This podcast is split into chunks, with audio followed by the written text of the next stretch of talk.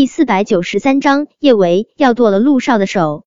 他现在对他这么不好，眼中心底只有害死他哥哥的凶手公园。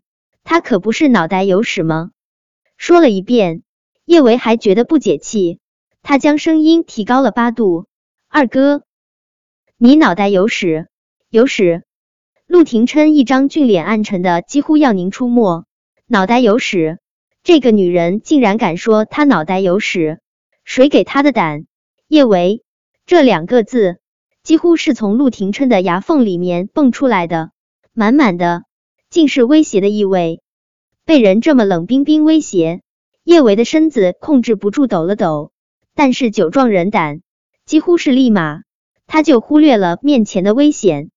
叶维昂着脸看着陆廷琛，笑得如同村头的二傻子。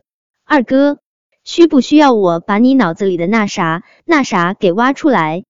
说着，叶维伸出素白的小手，就开始往陆廷琛的头上抓。陆廷琛本来就已经快要被叶维气炸了，他现在还敢说要帮他挖脑子里那啥，他气得真想剁了他的手。叶维，你信不信我剁了你的手？剁了他的手？叶维连忙收回自己的手，他下意识看了眼自己的手。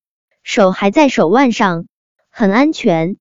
叶维晃了下自己的手，显摆一般对着陆廷琛说道：“没事，你把我的手给剁了吧，反正我的手是小草，春风吹又生，剁了还能长。”看着面前笑得都快要流出哈喇子的女人，陆廷琛的心中头一次这般无力。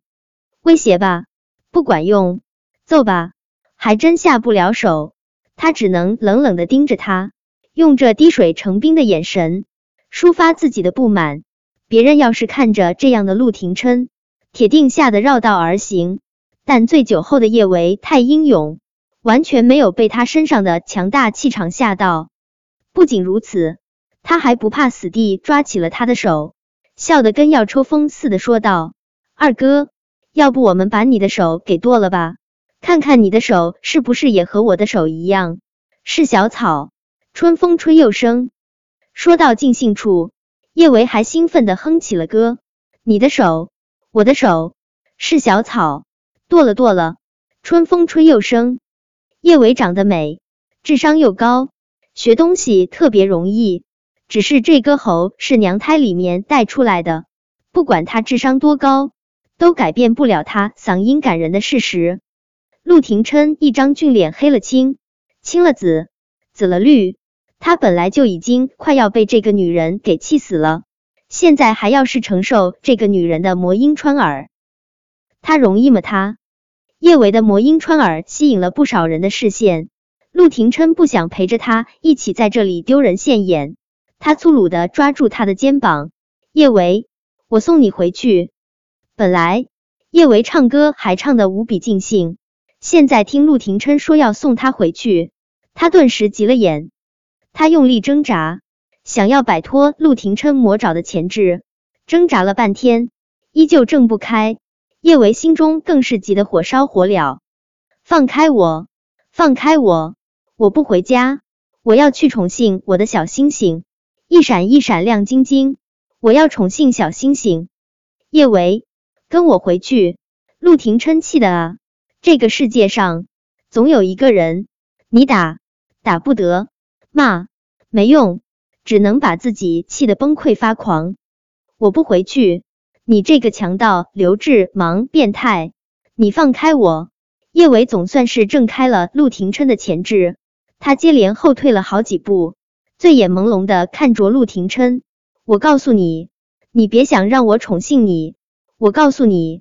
你连我的小星星的一根指头都比不上，你就算是求我宠幸你，我都不会多看你一眼。哼！叶维傲娇的将脸别向一边，本来还有几个人想要看一下这边的热闹，对上陆廷琛森冷的眼神，大家都麻利的闪到了各自的包厢里面。叶维，陆廷琛双眼冒火。他都不知道该用什么词来形容自己内心的愤怒了。他连那群鸭的一根指头都比不上，他竟然敢又说他不如那群鸭！呸呸呸！他真是脑袋被驴踢了，他干嘛拿自己跟一群鸭比啊？陆廷琛去抓叶维的胳膊，他以为这一次叶维又会躲的，谁知下一秒叶维竟然乖巧的窝在了他的怀中。前一刻陆廷琛还气得恨不得拍死他，现在看着他乖巧如同小猫咪一般的可爱模样，他心中顿时柔软一片，什么火都发不出来。叶维的大脑混沌的如同浆糊。这人也醉得有点儿精神分裂，他抬起脸看着陆廷琛，讨好的傻笑，如同一只摇着尾巴的小狗。他这副讨好的模样，真的是看得陆廷琛半点儿脾气都没有了。叶维，我送你回家。陆廷琛见叶维醉得这么厉害，也顾不上还在包厢里面等着他的顾衍了，他将叶维打横抱起，给汪铎打了电话。就抱着叶维快步往地下停车场走去，将叶维打横抱起的那一刻，陆廷琛不由得怔愣了下。这样抱着他的感觉是那么熟悉，仿佛之前他温柔而又小心翼翼的抱过他无数次。陆廷琛嗤笑一声，将自己脑海中这些乌七八糟的想法摒除。他做了那么多年的植物人，不可能和叶维有什么交集，会有这种想法。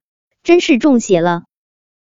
陆廷琛直接将叶维放在了后车座上，他见叶维醉得一直傻笑，想了想，还是坐在了叶维身旁，吩咐汪铎开车。